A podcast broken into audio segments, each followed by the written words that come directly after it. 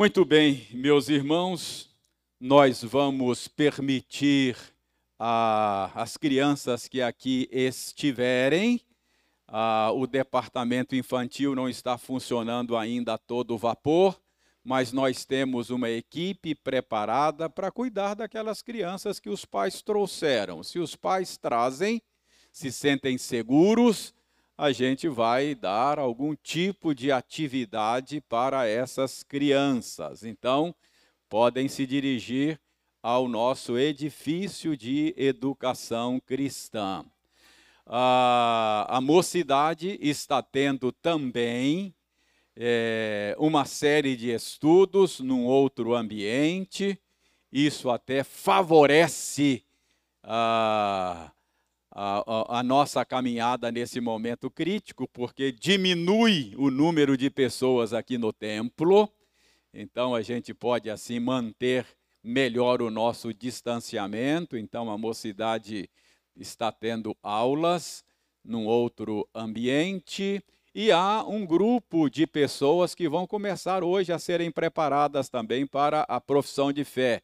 É a nossa classe de catecúmenos, que também num outro ambiente, com segurança, começarão a receber aulas, ok? Muito bem, nós outros vamos prosseguir na nossa série de estudos na Epístola de Paulo aos Colossenses. Abra então a sua Bíblia na Epístola de Paulo aos Colossenses. Na semana passada, nós ficamos devendo é, o comentário, análise do verso 11 do capítulo 3, não é?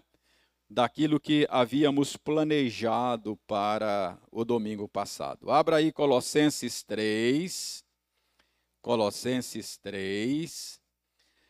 Ah, nós havíamos lido a partir do verso 5, mas hoje nós vamos ler a partir do verso 8.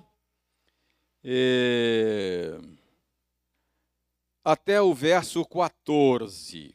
Então, Colossenses 3, verso 8 até o verso 14. Eu lerei, vocês acompanharão silenciosamente a leitura que farei. Colossenses 3, de 8 a 14. Diz o seguinte: Agora, porém, despojai-vos igualmente de tudo isso: ira, indignação, maldade, maledicência, linguagem obscena do vosso falar.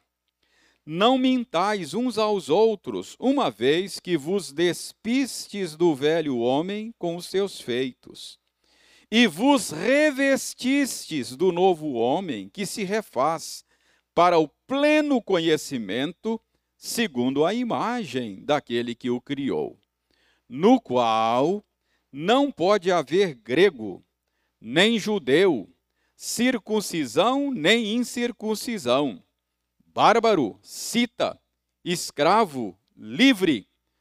Porém, Cristo é tudo em todos. Revesti-vos, pois, como eleitos de Deus, santos e amados, de ternos afetos de misericórdia, de bondade, de humildade, de mansidão, de longanimidade. Suportai-vos uns aos outros, perdoai-vos mutuamente, caso alguém tenha motivo de queixa contra outrem. Assim como o Senhor vos perdoou, assim também perdoai vós. Acima de tudo isso, porém, esteja o amor, que é o vínculo da perfeição. Muito bem, meus irmãos. Na, na semana passada, nós comentamos até o verso 10 e nós vimos que Paulo está aqui ensinando o caminho do aperfeiçoamento cristão. Uh, e vocês já sabem que Paulo está fazendo isto em contraposição com o ensino dos falsos mestres. Os falsos mestres estavam propondo um caminho de aperfeiçoamento cristão por meio de ritos judaicos, circuncisão, festas religiosas dos judeus e por meio de recursos místicos, derivado das religiões pagãs de mistérios. Então, a proposta de aperfeiçoamento é, é, dos, dos falsos mestres era uma proposta mística e uma proposta ritualista. Então, era, era essa a proposta, era este o caminho para os cristãos de Colossos é, para que eles pudessem ser aperfeiçoados. Paulo está dizendo: não, não, não, não, não, nada disso. Não é esse o caminho do aperfeiçoamento. Uh, não é o caminho ritualístico, não é o caminho do misticismo. Você vai ser aperfeiçoado por meio da sua união com Cristo. É isso que Paulo está propondo aqui nesta sessão. E nós vimos também que Paulo está usando aqui uma figura de linguagem, uma metáfora, para que os seus leitores compreendam essa dinâmica por meio da qual nós somos aperfeiçoados em Cristo Jesus. Qual é a metáfora? Qual é a figura que Paulo está usando? É a figura do despir-se e do revestir-se.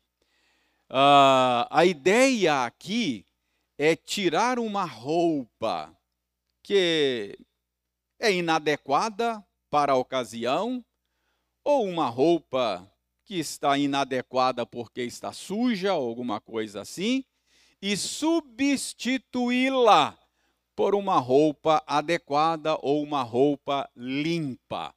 Então, este o, o, o, esta é a estrutura que Paulo usa aqui para ajudar os seus leitores a entender esse caminho do aperfeiçoamento cristão. Essa dinâmica da vida cristã.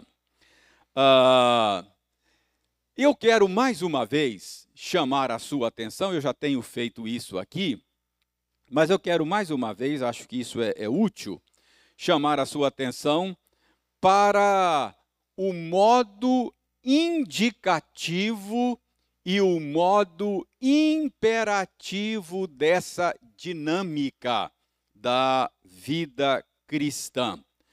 Uh, notem Notem que, ao mesmo tempo que Paulo diz que nós já nos despimos do velho homem, ele diz que nós devemos, é, é, é ele ordena que nós nos dispamos do velho homem. Notem o verso 9, dê uma olhada aí. Ah, verso 9, Paulo diz aí: não mintais uns aos outros, uma vez que vos despistes do velho homem. Paulo aí está fazendo uma constatação. Paulo aí usa o verbo no modo indicativo. Paulo está dizendo o que aconteceu conosco em Cristo Jesus. Nós já nos despimos do velho homem. Mas, ao mesmo tempo, Veja o verso 8. Agora, porém, despojai-vos, isso é, dispam-se. Despojai-vos, verso, agora é uma ordem. Agora o verbo está no modo indica, é, imperativo. Paulo não está mandando, Paulo não está constatando algo que aconteceu. Paulo está dizendo algo que nós temos que fazer. E aí, preste bem atenção. Isso acontece também com o revestimento. Ao mesmo tempo que Paulo diz que nós já nos revestimos, verso 10, Paulo diz aí que nós já nos revestimos. No verso 12, ele dá uma ordem para que a gente se revista. Isso pode ficar confuso na nossa cabeça. Como pode ser isso? Paulo diz que eu já me despi do velho homem, que eu já me revesti do novo homem. Como é que ele fica dando ordens para que eu me despoje, para que eu me dispa do velho homem e para que eu me revista do novo homem?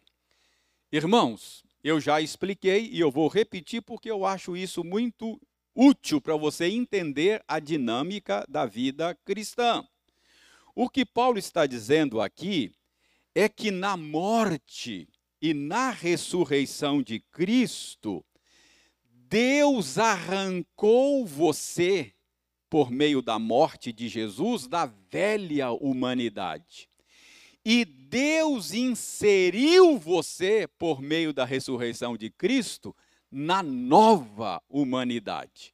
Então, quando Paulo diz que você já, já foi despido do velho homem e que você já foi revestido do novo homem, Paulo está se referindo ao que aconteceu historicamente em Cristo. Quando Cristo morreu e ressuscitou, por causa da sua união com Ele, você também morreu e ressuscitou. O seu velho homem foi crucificado com Cristo e um novo homem veio à existência quando Cristo ressuscitou.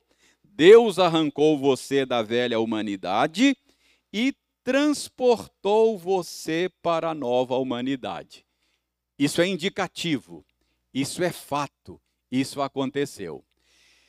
Com base nisto, Paulo dá ordem: dispam-se, revistam-se. O que, que Paulo está dizendo?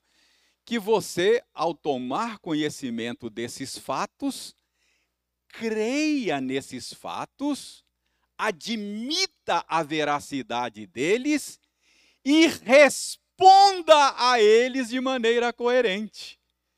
Então, o que Paulo está dizendo é que você deve agora se esforçar para ser aquilo que você já é. Então, a vida cristã não consiste em tornar-se algo que eu não sou. A vida, a vida cristã consiste em tornar-me algo que eu já sou. Olha, isso, isso é um alívio. Eu nunca poderia tornar-me algo que eu não sou, mas eu posso tornar-me algo que eu já sou. Eu já, já expliquei para vocês que isso significa, é mais, você para ilustrar isso é mais ou menos quando uma, um adulto começa a agir como criança. Aí você fala assim, rapaz, seja homem. Você não está dizendo para ele tornar-se adulto. Você já é adulto comporte-se como tal. Percebe? A vida cristã é isso. Você já é nova criação. Comporte-se como tal. Entendeu? A vida cristã não é baseada em algo que você faz. A vida cristã é baseada em algo que Deus fez. Deus fez de você uma nova criação. Quem está em Cristo é nova criatura. Isso é fato. Agora você é chamado a responder ao que Deus fez de maneira coerente, consistente. Entende? Então, essa questão do indicativo e do imperativo é muito importante. Por isso que Paulo diz: hora que você já é, já se revestiu, ou já se despojou, e depois ele disse: você tem que se despojar. Então, se você não entender isso, você vai ficar confuso. Espera aí, eu, eu já me despojei ou tenho que me despojar? As duas coisas, não é? Ah, então você tem que se despojar porque já se despojou. Você tem que se revestir porque já, já se revestiu. Então, aí você entende a dinâmica da vida cristã. Dito isso, em caráter preliminar, introdutório da nossa aula de hoje, isso é só para recordar o que já havíamos visto, eu fiquei lhes devendo é, o comentário do verso 11. No domingo passado eu tinha programado ir até o verso 11, mas por questão de tempo não foi possível. Então veja aí o verso 11. No qual não pode haver grego nem judeu, circuncisão nem incircuncisão, bárbaro, cita, escravo, livre. Porém, Cristo é tudo em todos. Preste bem atenção. O verso 11, ou no verso 11, Paulo fala desse novo homem do qual fomos revestidos e do qual devemos nos revestir. Paulo fala desse novo homem em termos coletivos. Esse conceito de velho homem e de novo homem que Paulo usa aqui tem uma natureza coletiva. É um ente coletivo. Isso fica claro aí no verso 11. Olha a, essa expressão inicial, no qual. Essa expressão está se referindo a quê? No qual. O que, que é no qual aí? Paulo diz no verso 10 que os seus leitores já, havia se, ah, já haviam se revestido do novo homem, não é isso? Aí diz, no qual, no qual é o quê? O novo homem. É o novo homem. O novo homem de quem ele falou no, no verso 10. Então ele fala do. Vocês já se revestiram do novo homem, verso 10. No qual, isso é, neste novo homem, não pode haver grego nem judeu. Neste novo homem, não pode haver circuncisão nem incircuncisão, nem bárbaro, nem cita, nem escravo, nem livre, porque em Cristo, Cristo é tudo em todos. Então, o modo de Paulo falar desse novo homem deixa claro que Paulo está pensando num novo homem coletivo, não é? No qual é no novo homem a respeito do qual eu falei no verso anterior, não pode haver grego, nem judeu, nem circuncisão, nem incircuncisão. Então, Paulo está falando de um novo homem, não um novo homem meramente individual. Esse conceito é um ente coletivo. Novo homem aí é homem no sentido genérico. Genérico não é? Não é no sentido particular, homem genérico. Humanidade talvez fosse a melhor maneira de dizer isso. Nova humanidade, entendeu? Então, quando Paulo fala de novo homem, ele está falando de uma nova humanidade. É um ente coletivo, comunitário, não é? Então, Paulo está dizendo aí, quando ele diz que nós nos revestimos do novo homem, uma outra maneira de dizer isso e uma maneira de entender isso, para entender a natureza coletiva, o que Paulo está dizendo é que nós fomos inseridos numa nova humanidade. Em Cristo, nós fomos inseridos numa nova humanidade.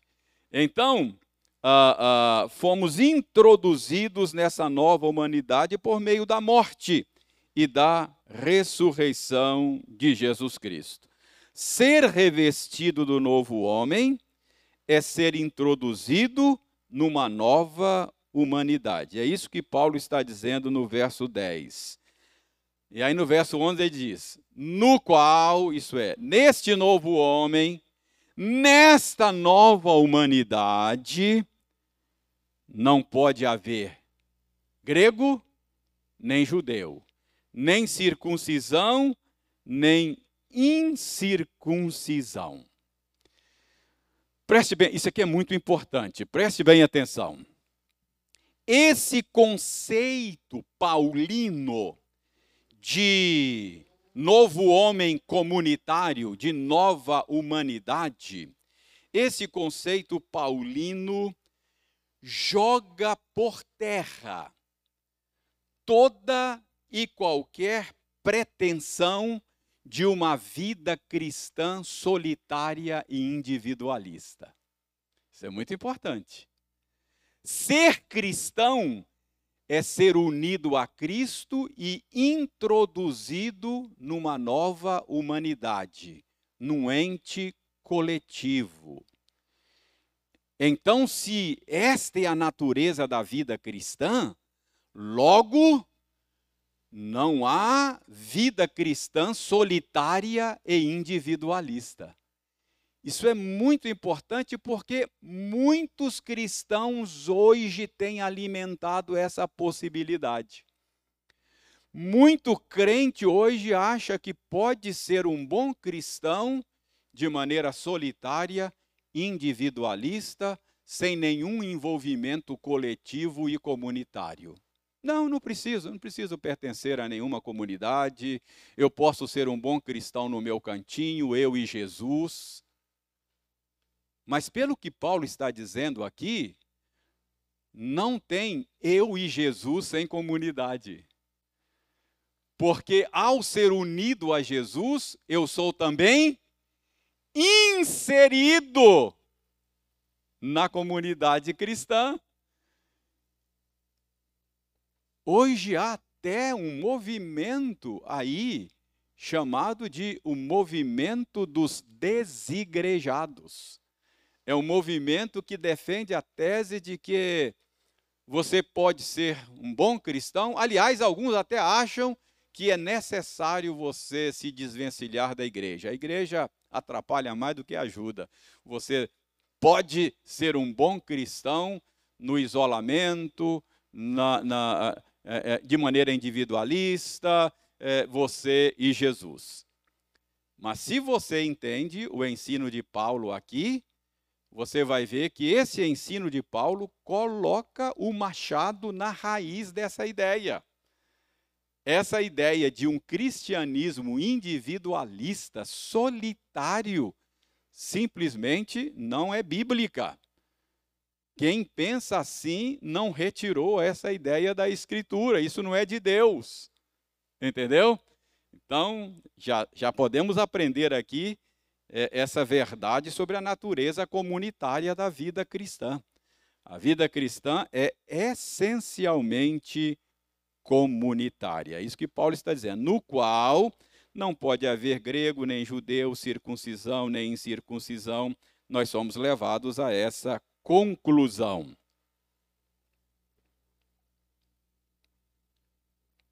Mas tem mais para a gente aprender aqui no verso 11, não é? Primeiro, a gente aprende que ser unido a Cristo é também ser unido ao corpo dele. Nós somos o corpo de Cristo, não é? Então, uh, unido ao corpo dele, que é a igreja.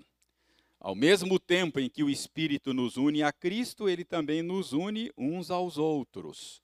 Não tem como você aceitar a sua união com Cristo e rejeitar a sua união com a igreja. É? Tudo é a mesma coisa. Unir-se a Cristo e unir-se à igreja são simplesmente dois lados de uma mesma moeda. Não, é? não tem uma coisa, não existe outra, sem outra, não é? Ah, muito bem. Ah, ainda no verso 11, ainda no verso 11, Paulo descreve esta nova humanidade na qual Deus nos introduziu da seguinte maneira: ele diz que nessa nova humanidade não há grego, nem judeu, nem circuncisão, nem incircuncisão, bárbaro, cita, escravo, livre, porém Cristo é tudo em todos. Por que é que Paulo está dizendo isso aí, né? Ele está ensinando a dinâmica da vida cristã em contraposição ao ensino dos falsos mestres. Uh, Lembre-se, uh, o ensino dos falsos mestres, aos quais Paulo está combatendo, é, ele, ele, ele hierarquizava os cristãos lá em Colossos com base, por exemplo, nos ritos, nos ritos judaicos. A proposta de aperfeiçoamento, eu disse no início da aula hoje, era uma proposta ritualística. Então, se o crente se submetia a certos ritos judaicos, é, o falso ensino que estava é, é, sendo disseminado lá considerava esse crente num, num, num patamar mais elevado de espiritualidade. Então, ah, você é cristão? Sim, sou cristão. Eu, eu me rendi a Cristo, creio que Ele é o Messias, Ele é o meu Senhor. Aí o falso mestre perguntava: Você já foi circuncidado? Já passou pelo rito da circuncisão? Ah, não, eu, eu, eu não sou judeu, eu sou gentio. Ah, mas para você alcançar um patamar de espiritualidade mais elevado, você tem que se submeter ao rito da circuncisão. Então era isso que estava sendo ensinado lá. Então, quando Paulo diz nessa nova humanidade, na qual nós fomos introduzidos por meio de Jesus, não há esse negócio de circuncisão e incircuncisão. Paulo está fazendo o contraponto.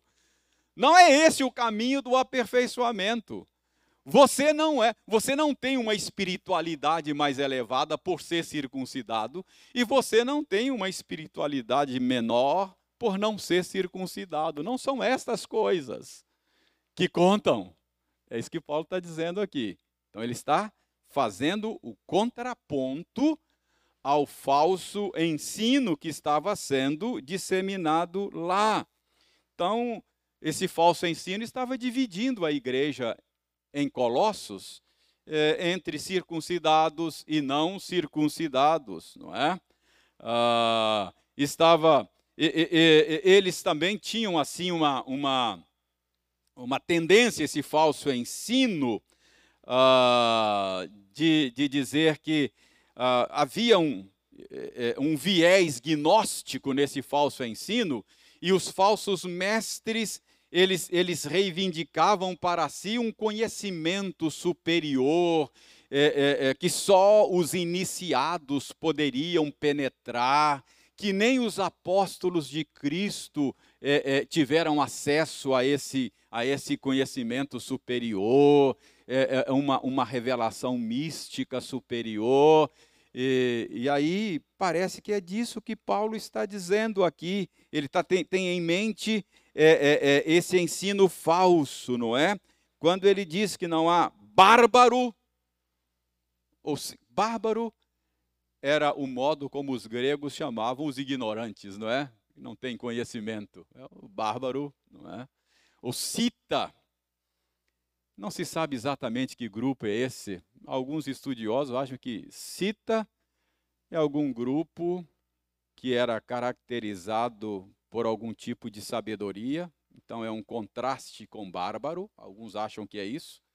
Outros acham que cita é exatamente o contrário, é, eram os mais ignorantes dentre os bárbaros. Mas qualquer que seja, a gente não sabe, tem a ver com esse conhecimento que os falsos mestres reivindicavam ter.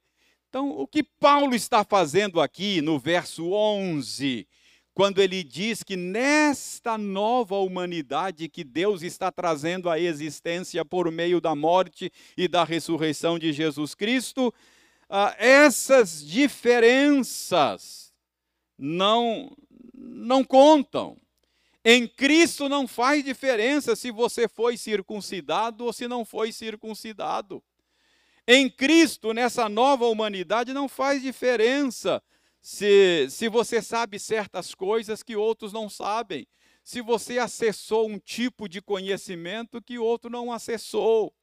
Uh, ele está dizendo: uh, se você é escravo, se você é livre, aqui é, é, é posição social, não é? Uh, não importa se você mora no bairro chique da cidade, você se mora na periferia, isso não faz, não faz diferença nessa nova humanidade. Essa, essas coisas não contam. Cristo é tudo em todos. Todos estão unidos a Cristo. Portanto, todos estão plenos em Cristo. Quem tem Cristo tem tudo. Todos estão satisfeitos em Cristo nesta nova humanidade. Cristo é tudo em todos. Ou seja, não há ninguém em falta. Cristo é tudo em todos. Não há ninguém em falta. Não é? Então, esse é o ponto de Paulo no verso 11. Paulo está aí no verso 11 ainda combatendo o falso ensino dos falsos mestres, não é? É isso que Paulo está fazendo aí. Ah, mas deixe-me fazer uma provocação aqui. Acho que será interessante e será útil a gente fazer uma provocação. Tudo isso é comentário do verso 11, tá bom? Estamos aqui tentando destrinchar o verso 11. Mas a minha provocação é a seguinte: será que aí no verso 11, ao dizer que nesta nova humanidade que Deus está trazendo à existência, não pode haver grego nem judeu, nem circuncisão, nem incircuncisão, bárbaro, cita, escravo, livre. Será que ao dizer essas coisas, Paulo está dizendo que em Cristo, ou nesta nova humanidade, todas as diferenças são desfeitas? Será que, será que é isso que Paulo está ensinando aí? É uma provocação. E a minha provocação tem razão de ser. É que nós nós vivemos no mundo que tem uma mentalidade igualitarista. Sociedade ocidental contemporânea tem, tem uma mentalidade igualitarista e, e tem muito crente influenciado por esta mentalidade igualitarista do nosso tempo. E quando leem passagens como esta, eles são tendentes a achar que a Bíblia está ensinando este igualitarismo. Aquela ideia de que toda e qualquer diferença, toda e qualquer distinção é má em si mesma ou pecaminosa. Aquela ideia assim de um, um, um igualitarismo exacerbado. exacerbado. Oh! Será que a Bíblia ensina esse igualitarismo? Será que é disso que Paulo está falando aí no verso 11? não é? Paulo fala uma coisa muito parecida em Gálatas 3:28. Abra Gálatas 3:28, eu vou tentar ajudar você a entender esse igualitarismo, essa tendência igualitária que há ah, na mentalidade contemporânea. Gálatas 3:28.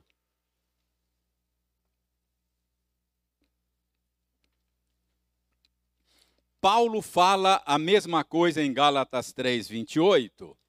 E, e quando ele fala, ah, é, aí ele, ele inclui algo que ele não inclui em Colossenses. Paulo fala que em Cristo não há homem e nem mulher. Não é isso? Acharam aí Gálatas 3, 28 que em Cristo não há homem e não há mulher, todos são um em Cristo.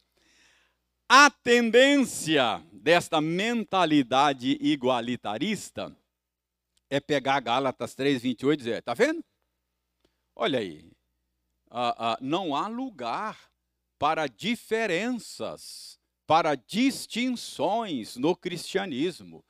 Em Cristo não há homem e não há mulher. Em Cristo, toda e qualquer diferença simplesmente desaparece. Portanto, é, em Cristo somos todos iguais.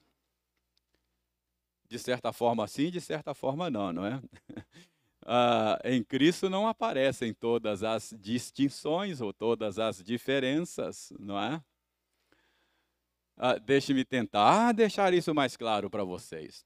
Por exemplo, o entendimento, o entendimento da nossa tradição reformada, com base na Escritura, é que a mulher não deve exercer a liderança ordenada na igreja.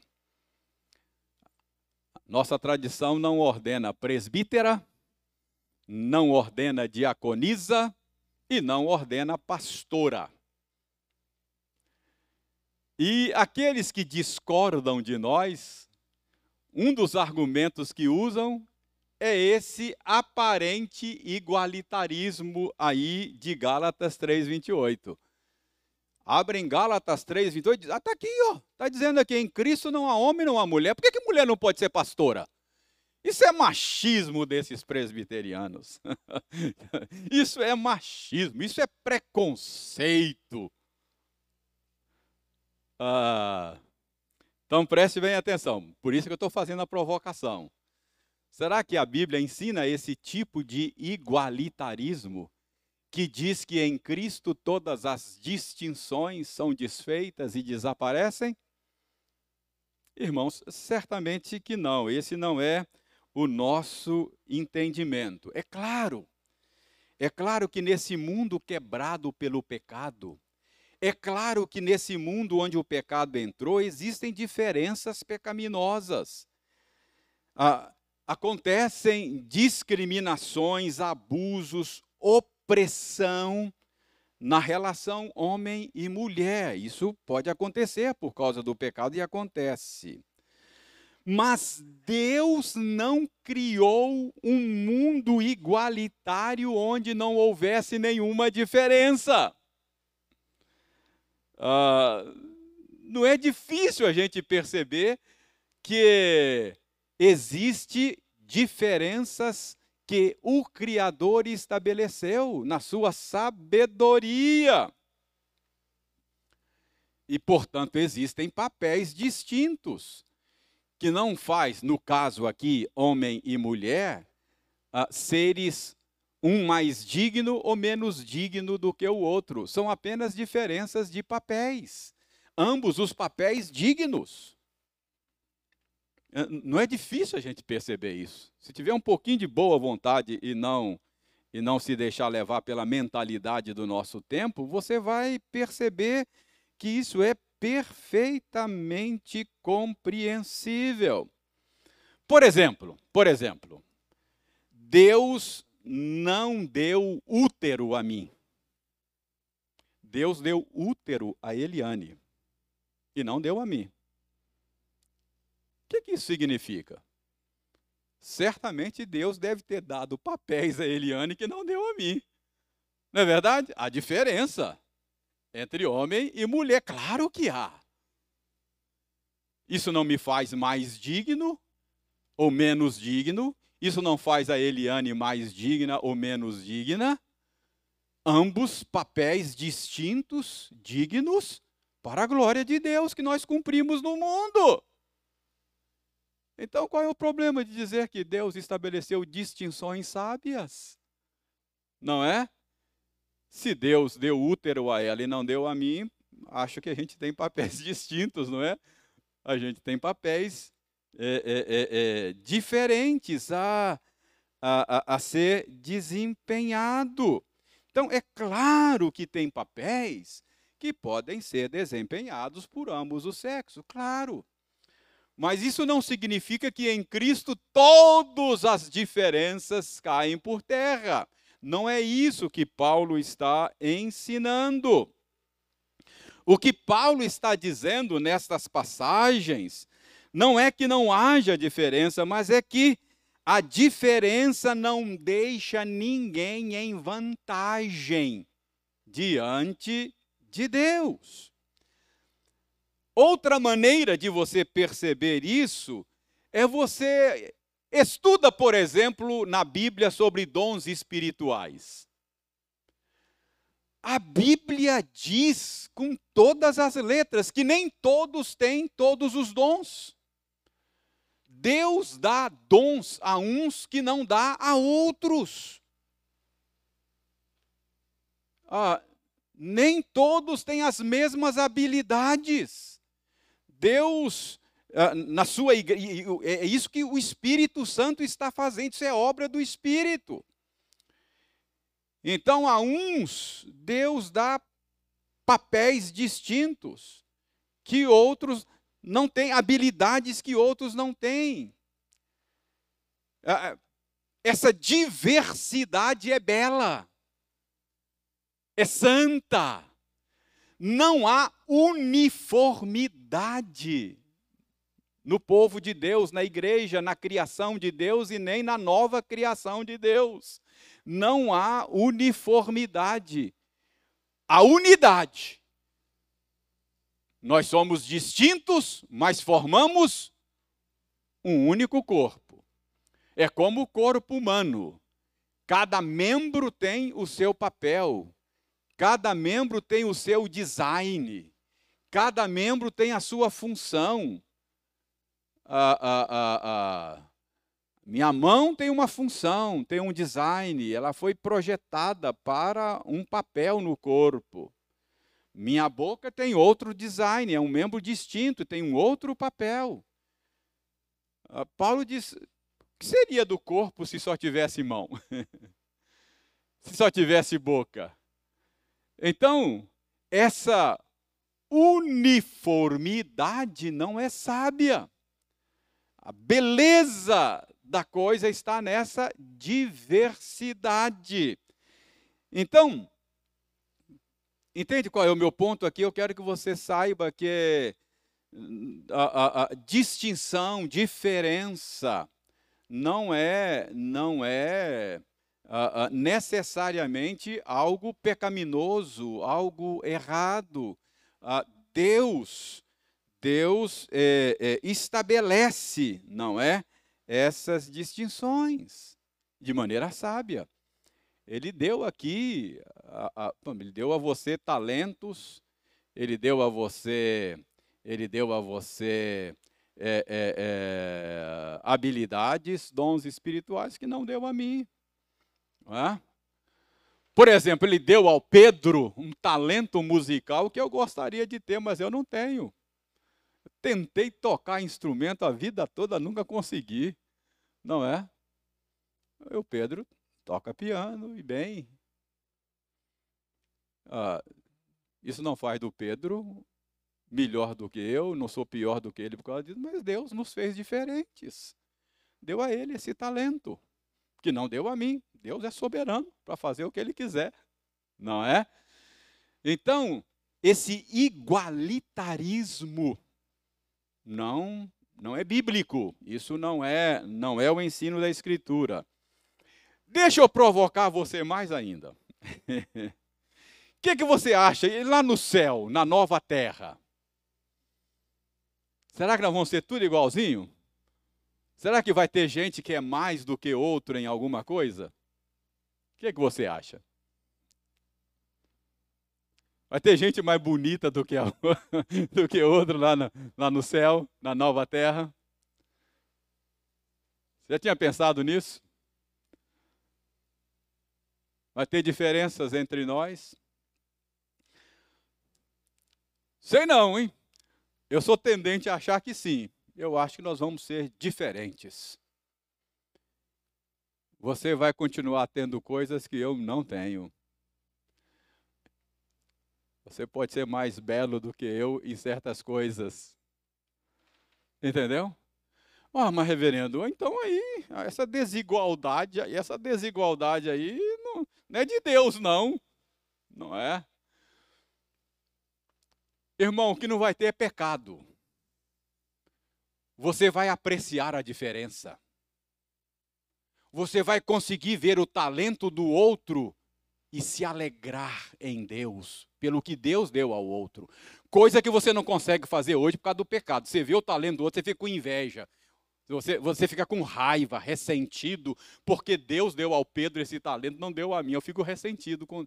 O que não vai ter é o ressentimento, a diferença vai ter. Você vai aprender a apreciar isso e glorificar a Deus.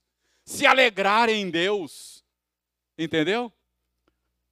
O nosso problema é o pecado, não, não é, não são as A minha dificuldade é que eu olho para o talento do Pedro, eu fico com inveja, né? Fico com raiva porque Deus deu a ele, não deu a mim. Mas isso é por causa do pecado, não é? Eu, eu, eu, vou, eu vou ser livre da presença do pecado. E aí as diferenças, eu vou conseguir me alegrar nelas, adorar a Deus porque, pelo que Deus deu ao outro, não é? Vou apreciar essa, essa beleza diversa que resultará da obra final da redenção. Entende o ponto? Então, não há esse igualitarismo aqui. Creio que o verso 11 não pode ser base para a gente defender esse igualitarismo é, é, radical. Ok? Muito bem. Então, uh, uh, verso 11. Acho que eu, que eu tinha para dizer sobre o verso 11, dá tudo isso aí. No qual, na nova humanidade, no novo homem, não pode haver grego, nem judeu, nem circuncisão, nem incircuncisão, nem bárbaro, cita, escravo, livre. Porém, Cristo é tudo em todos. Então, Paulo acabou de descrever no verso 11 essa nova humanidade na qual você e eu fomos inseridos por causa da morte e ressurreição de Cristo. Verso 12: Revesti-vos, pois, como eleitos de Deus, santos e amados, de ternos afetos de misericórdia, de bondade, de humildade, de mansidão, de longanimidade. Preste bem atenção, na sua Bíblia, aí tem uma edição dos tradutores aí, os editores, é, coloca aí um, um tópico em negrito, não é? Na minha Bíblia está assim, ó, as virtudes devem ser cultivadas. Tem isso na sua Bíblia aí? Pois é, então você fique sabendo que essa divisão em capítulos, é, em sessões, em versículos, não é parte do texto original. Não foi o apóstolo Paulo que dividiu o texto dessa maneira. Isso é uma edição posterior. Ajuda, mas às vezes atrapalha. Ajuda porque é fácil a gente localizar, né? Capítulo tal, versículo tal, você vai lá e acha, não é? Mas às vezes atrapalha, porque você é tentado a achar que no verso 12 Paulo mudou de assunto, que Paulo vai tratar de outro assunto agora. Mas não é verdade. Paulo continua tratando do mesmo assunto a dinâmica da vida cristã em termos de despir-se e revestir-se. A conjunção, pois, é uma dica. Olha, depois de dizer que nessa nova humanidade na qual fomos inseridos, não há circuncisão, incircuncisão, não há judeu, grego, bárbaro, cita, escravo, livre, verso 11, Paulo diz: portanto, pois, portanto, revesti-vos como eleito de Deus, santos e amados. Ou seja, já que, portanto, já que nós fomos inseridos nessa nova humanidade, revesti-vos como eleitos de Deus, santos e amados. Ou seja, já que fomos inseridos nesta nova humanidade, nós somos chamados, aí no verso 12, a vestir-se de uma. Agora é figura de linguagem, tá? Vestir-se de uma roupa adequada com essa nova situação nossa. Ou seja, adotar um estilo de vida que combine com aquilo que somos, membros da nova humanidade. É isso que Paulo está dizendo.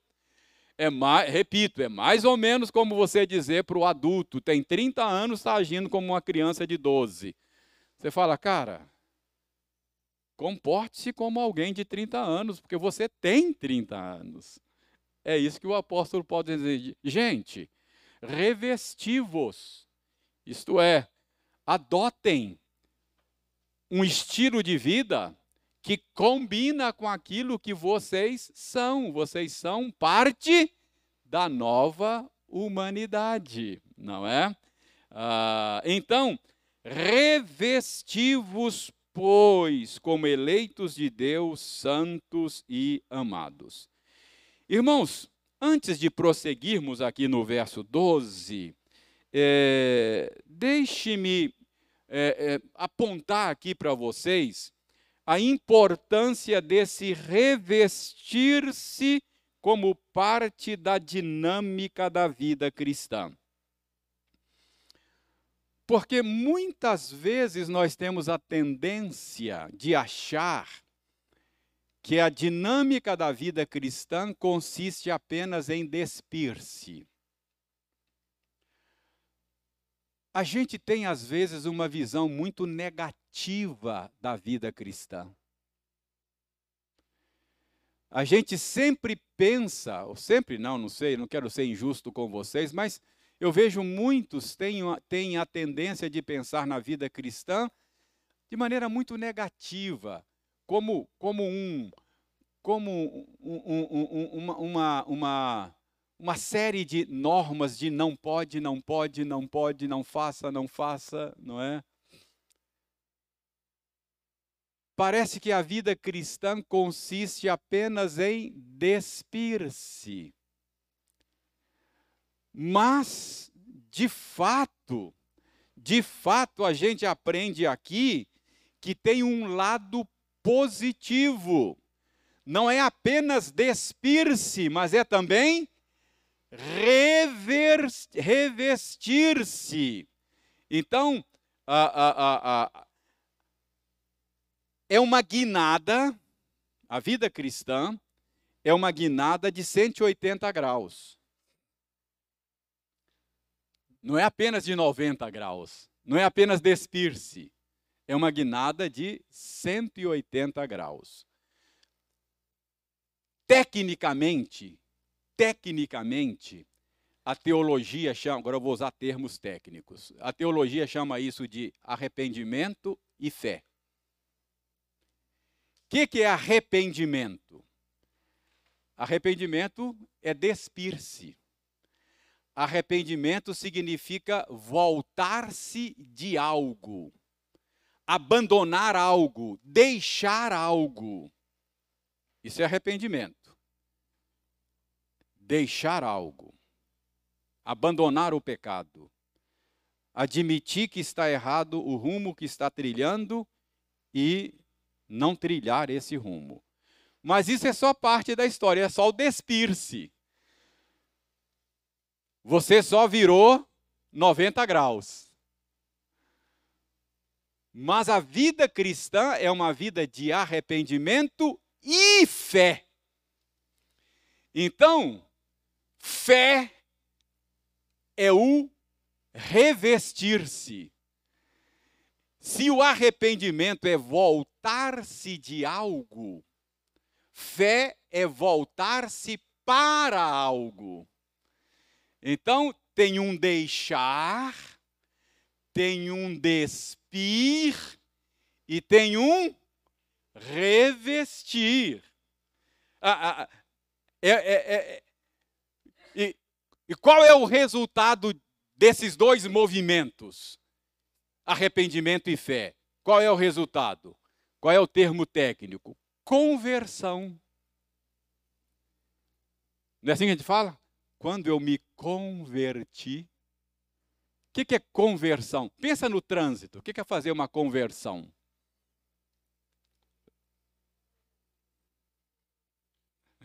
Não é assim? É, é, é 90 é graus. Não é?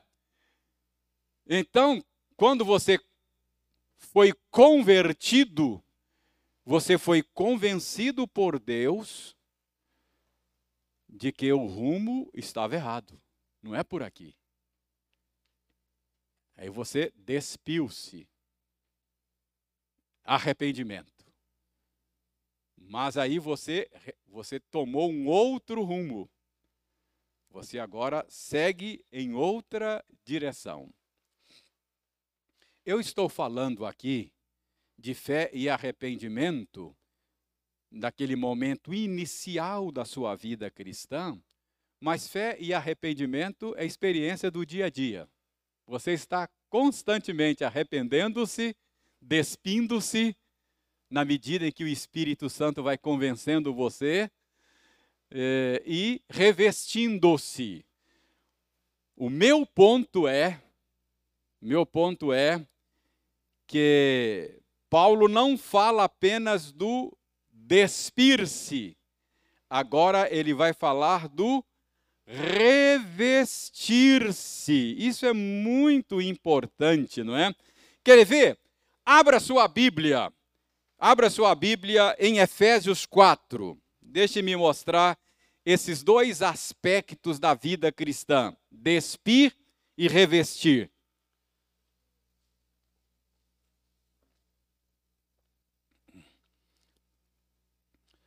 Efésios 4.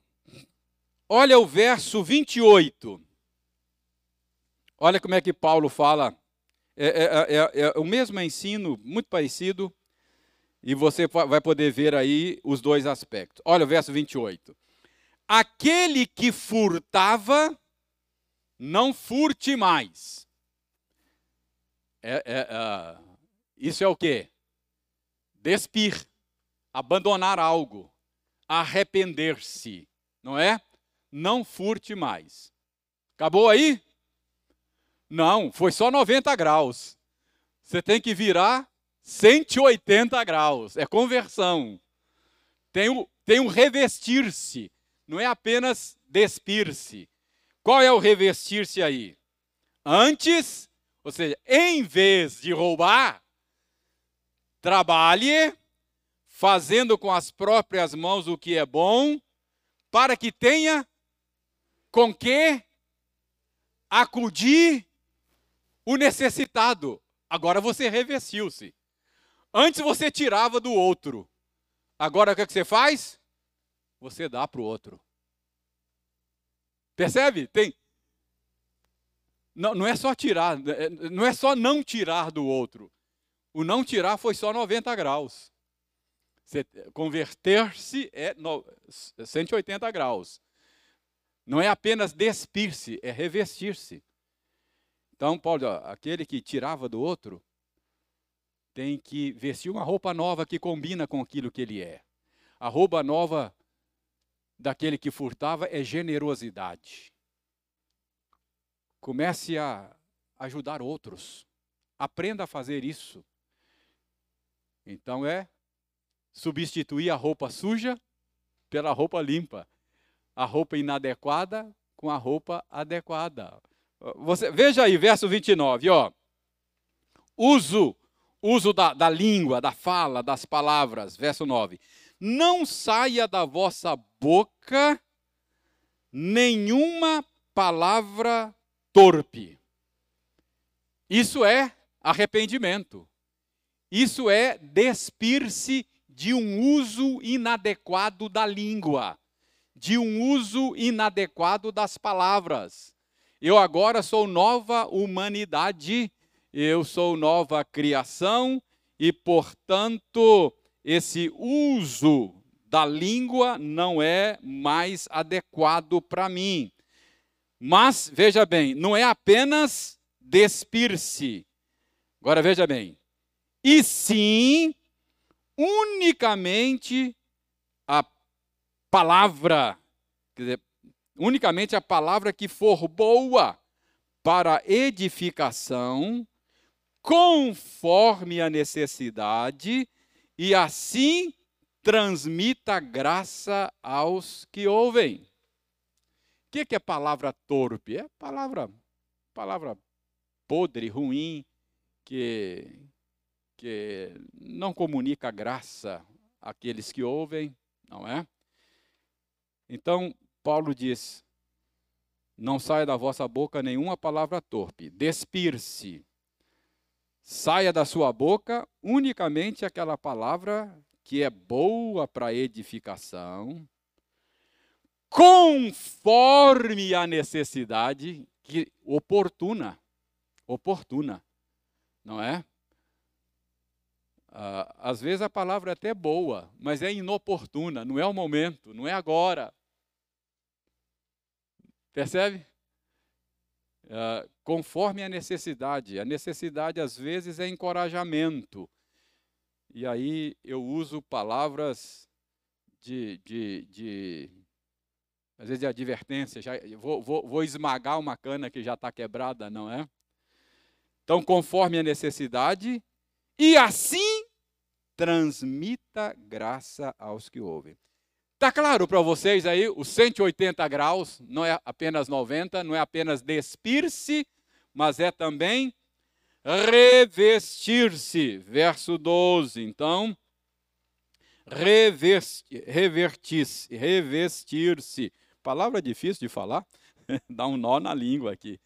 Então, há um aspecto negativo, despir-se, arrependimento, e há outro aspecto positivo nessa dinâmica da vida cristã, revestir-se uh, ou fé, não é? Então, é, é uma guinada de 180 graus. Ainda em Colossenses 3,12, revesti-vos, pois, como eleitos de Deus, santos e amados.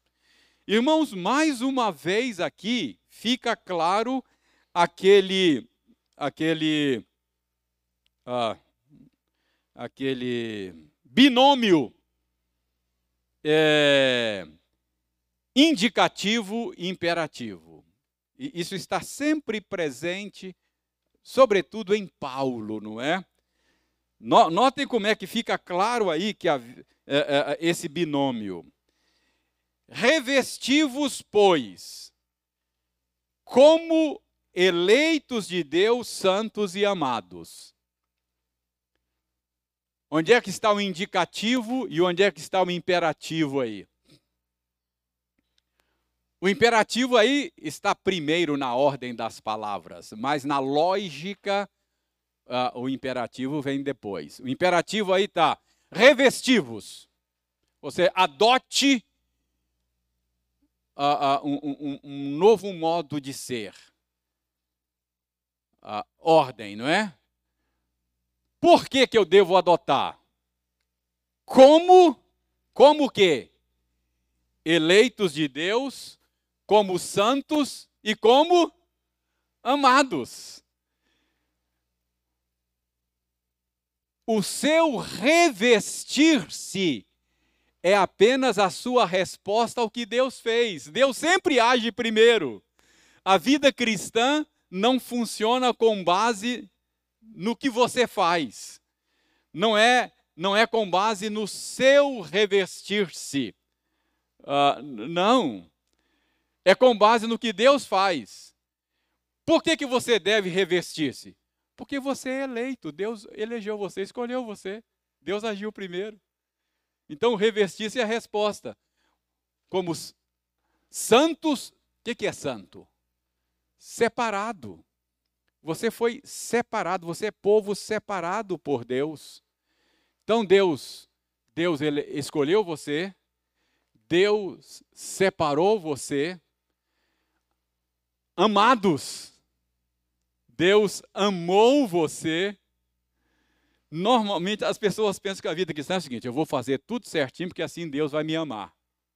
Não, é o contrário. Deus amou você. Nós amamos porque Ele nos amou primeiro. Deus amou você. Por isso, revestivos. Você não é você não é chamado a tornar-se um amado de Deus. Você já é amado de Deus. É mais uma vez aquela metáfora do adulto. Quando você fala com um adulto, seja homem, rapaz. Você não está mandando ele tornar-se homem. Ou seja, haja de maneira coerente com aquilo que você é. Então você não está mandando, Paulo não está mandando você se tornar um amado de Deus. Pode dizer, você é. Então, como amados de Deus que vocês são, como separados por Deus que vocês são, como eleitos por Deus que vocês são, vistam a roupa adequada com aquilo que vocês são. E qual é a roupa adequada? Qual é a roupa adequada? É a roupa, final do verso 12, de ternos afetos de misericórdia, de bondade, de humildade, de mansidão, de longanimidade. Esse é o traje que combina com o que você é. Não é? É isso que você é agora.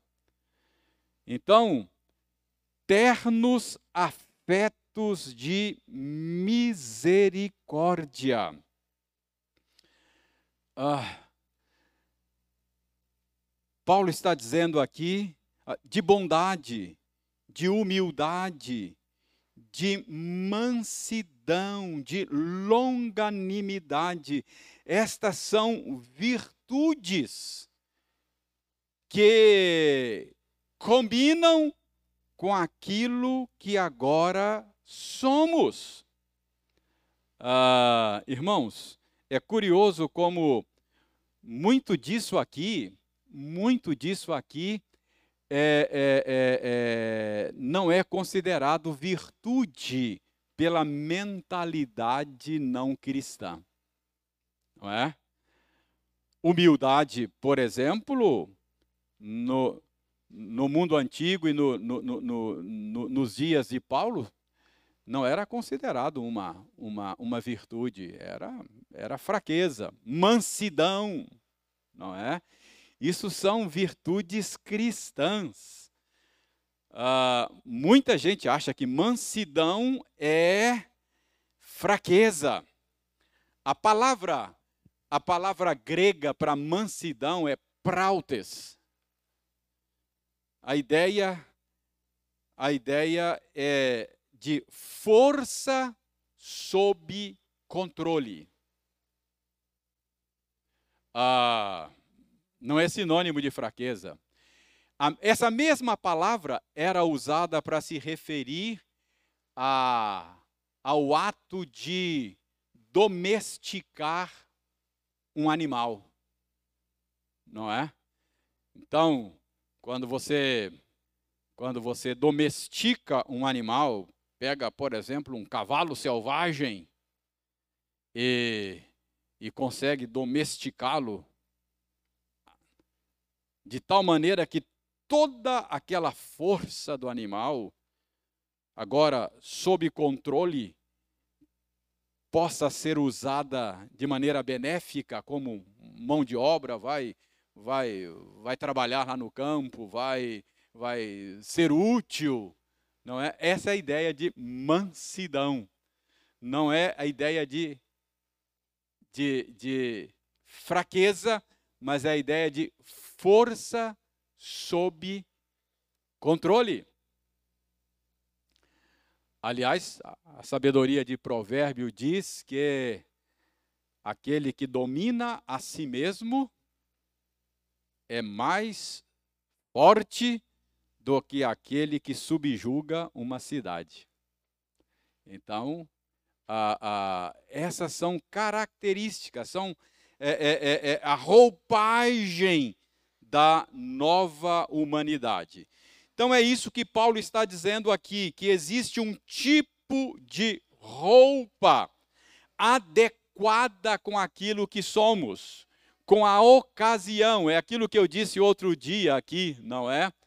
Se você, se você me vir lá no Parque Ipanema fazendo a minha caminhada de terno e gravata, você vai dizer, reverendo, se manca, cara. Que isso? Essa roupa não é adequada para esse momento. Não é? Você precisa vestir a roupa adequada. É mais ou menos isso que Paulo está dizendo aqui. Há uma, há, há uma roupa que, por causa do que eu sou em Cristo, precisa ser abandonada, despida. E há uma nova roupagem que eu preciso é, é, vestir agora por causa do que eu sou em Cristo. E Paulo descreve aqui esse novo figurino. Qual é o novo figurino? Ternos afetos de misericórdia, de bondade, de humildade, de mansidão, de longanimidade. O que é longanimidade? Longo ânimo paciência. O que é longanimidade, não é? Para usar uma, uma figura, uma figura da sabedoria popular, pessoal fala de estupim comprido, estupim curto, não é? Essa é a ideia aqui. Longo ânimo. É alguém que consegue manter o controle, tem paciência a despeito de estar debaixo de pressão. Então, isso é um longo ânimo. Ok? Então, essa é a nova roupagem, verso 12, não é? Ah, então, ah, ah, Paulo está dizendo aqui que, que devemos nos revestir dessa nova roupagem. E ele continua no verso 13. Suportai-vos uns aos outros, perdoai-vos mutuamente, caso alguém tenha motivo de queixa contra outrem. Assim como o Senhor vos perdoou, assim perdoai vós. Ah, nosso tempo esgotou. Vamos fazer o corte aí no verso 12, não é? Ah, podemos encerrar aqui, só lembrando, só lembrando que a dinâmica da vida cristã tem um lado negativo e tem um lado positivo. Tem um despir-se e tem um revestir-se. Paulo está mostrando que esse é o caminho do aperfeiçoamento cristão.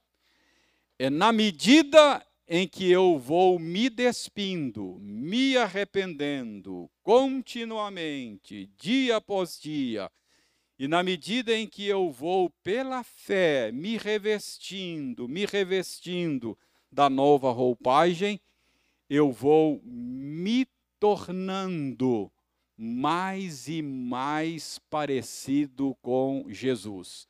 Eu estou caminhando rumo a estatura de varão perfeito.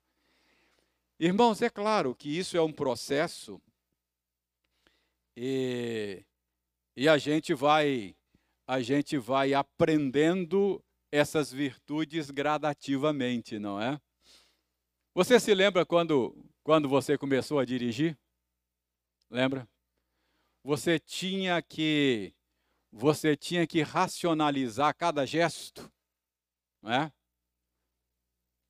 Liga, aí você pensa, liga o carro, aí acelera, acelera, então, ok, pegou, pegou. Agora eu tenho que pisar na embreagem, é, pisar na embreagem, vou passar a primeira. Agora, agora tem que soltar devagarinho, voltar devagarinho, ó, e prestar atenção aqui no volante, soltar devagarinho. Cada gesto você tinha que, no início é assim mesmo.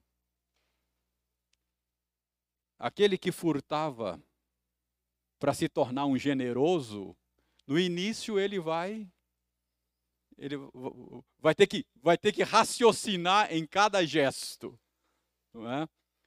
Mas hoje, depois de tanto tempo que você dirige, você você faz sem sem raciocinar agora, né? Você liga o carro. Por quê? Você criou o hábito. Você agora incorporou. Você incorporou aquele, aquele mecanismo. Então, assim você vai incorporando a beleza de Cristo, vai se tornando parte daquilo que você é.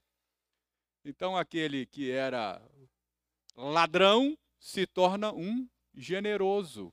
No início vai fazer isso com alguma dificuldade, mas depois começa a incorporar isso e vai fazendo isso de maneira mais natural. É assim que é a dinâmica da vida cristã.